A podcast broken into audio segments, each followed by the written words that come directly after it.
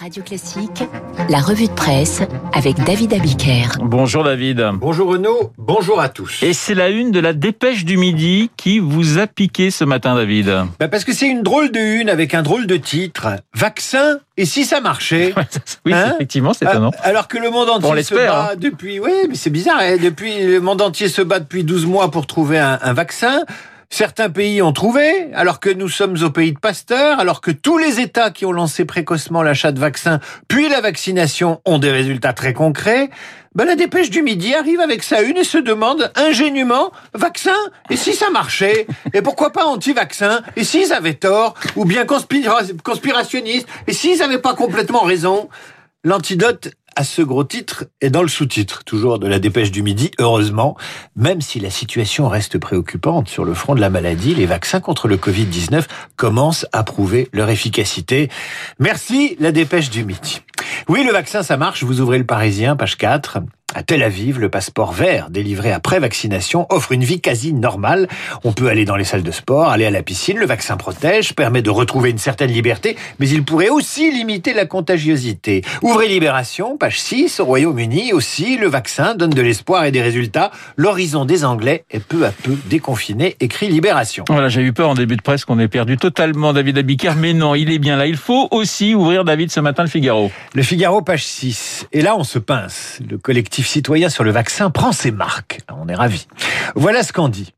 Voilà ce qu'on lit sous l'égide du CSE, le Conseil économique et social environnemental. 35 citoyens tirés au sort émettront dès le mois de mars des recommandations sur la stratégie vaccinale. On lit encore ceci, j'ouvre les guillemets. Censé représenter la société française dans toute sa diversité, ah ça c'est important pour la vaccination, la diversité, les 35 citoyens ont pour l'instant fait remonter à la commission temporaire sur la vaccination, laquelle est abritée par le CSE, leur ressenti leur ressenti sur la vaccination ainsi collecté auprès de leur entourage.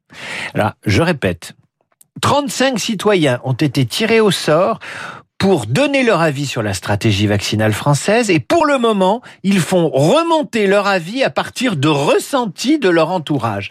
Alors le ressenti de l'entourage, c'est pas vraiment scientifique, le ressenti de l'entourage. Je vous invite à relire sur ce sujet l'édito de Nicolas Bétou hier dans l'opinion.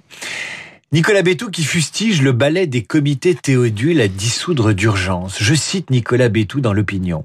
Admirons ce collectif qui, dans un effort intense, vient de passer trois jours entiers à discuter ce dont tous les médias, tous les réseaux sociaux et tous les Français passent leur temps à débattre depuis des mois. Un tel empilement d'assemblées aurait-il un jour produit un résultat lumineux? Ironise Bétou. Non, évidemment, et pour lui, une seule solution, il faut arrêter avec ces comités machin tirés au sort. De l'entourage, effectivement, c'est assez étonnant. À lire dans Paris Match, comment Pasteur a raté le vaccin Alors, l'opinion de 35 citoyens tirés au sort non vaccinés, d'ailleurs, on s'en fiche un peu, surtout sur la vaccination, mais savoir pourquoi le laboratoire Pasteur a manqué le rendez-vous de la vaccination, ça c'est intéressant, et c'est Émilie Lanès qui vous le raconte dans le match de la semaine. La journaliste retrace une histoire dérangeante comment de stupides rivalités personnelles et de sordides manœuvres internes ont abouti à un désastre scientifique? Alors il faut retourner en arrière. Le 25 janvier dernier, Pasteur annonce que son projet de vaccin contre le Covid, lancé avec le géant américain Merck, est abandonné. Comment en est-on arrivé là? Officiellement, les résultats des premiers tests sont insuffisants, écrit Match, point barre. Mais derrière cette capitulation, des rivalités et une série de maladresses. Au départ, il y a l'unité d'innovation vaccinale placée sous la direction d'un homme, Frédéric Tangy. Il a breveté en 2004 un vaccin efficace contre le SARS-CoV-1. Il est compétent, blagueur, expérimenté. Il y a un an, il décroche pour Pasteur plus de 4 millions d'euros de subventions auprès d'organisations internationales pour lancer des recherches sur le Covid et un vaccin. Mais pendant ce temps-là, au sous-sol du même Institut Pasteur, précise le magazine qui aime déterrer les détails, un autre chercheur, Nicolas Escriou, polytechnicien, spécialisé dans les virus respiratoires, lui aussi a son labo normalement rattaché à celui de Frédéric Tangy, qui devrait normalement être son patron. Moins titré, moins considéré, il cherche lui aussi un vaccin et fait cavalier seul. L'expression est de Paris Match. Dès le mois de mars, il est avéré qu'il y a concurrence entre les deux laboratoires au sein du même Institut Pasteur, que les deux hommes sont en conflit larvé, ce qui engendre une perte de temps, des lacunes dans le partage de données et un gaspillage de moyens. Le patron, en titre de la recherche vaccinale, saisit la direction de Pasteur, qui se montre embarrassé et qui ne tranche pas entre les deux hommes. Frédéric Tangy, l'homme censé superviser les recherches sur le vaccin chez Pasteur, comprend que sa direction ne désavoue pas Escriou. Peut-être même que la direction joue la concurrence entre les deux chercheurs. Peut-être ne peut-elle rien contre Escriou qui a un mandat syndical, écrit Match. C'est la rivalité au grand jour. L'expert assis sur sa réputation et son expérience contre le mathématicien calculateur que le meilleur gagne. Pendant ce temps-là, les autres projets internationaux de candidats vaccins avancent et la guerre interne qui sévit au sein de Pasteur commence à s'ébruiter. Elle ralentit même le travail de son partenaire autrichien, le laboratoire Thémis. Le temps manque. Pasteur est pressé par le laboratoire Merck, son partenaire, de choisir un de ces deux candidats vaccins. Le plus prometteur en avril 2020, c'est celui qu'a développé Escriou dans son petit labo au sous-sol. Est furieux. Il écrit à sa hiérarchie qu'il n'assumera pas les conséquences d'un échec. Le candidat V591 sera donc testé sur une centaine de patients dont la propre fille du professeur Tangy qui s'était portée candidate comme cobaye avant que son père ne découvre que le candidat vaccin testé ne serait pas le sien.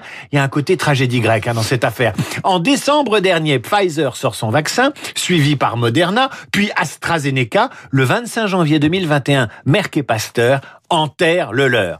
La rivalité, les querelles ont fait perdre du temps. Depuis un mois, les recherches ont repris à Pasteur et le président du conseil d'administration l'assure. Au-delà des difficultés humaines, l'esprit de vérité triomphera.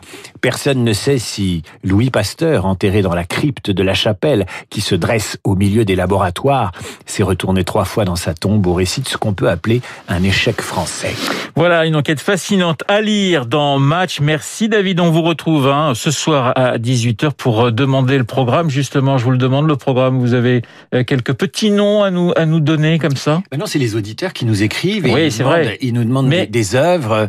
Oh, bah, c'est toujours le, le, le, triomphe des Mozart, Beethoven, etc. Mais ils ont des trouvailles et, et souvent ils nous challenge. Hier, j'ai passé du Klederman et ça a été une bronca. Et ça a été une bronca, on l'imagine. Et on vous une retrouve... provocation. Hein, et on vous retrouve demain à 8h30 pour une nouvelle revue de presse. Merci David. Dans un instant, Esprit libre avec euh, ce matin, eh bien, deux journalistes, Christophe Barbier et Patrick Le Yarrick, le directeur de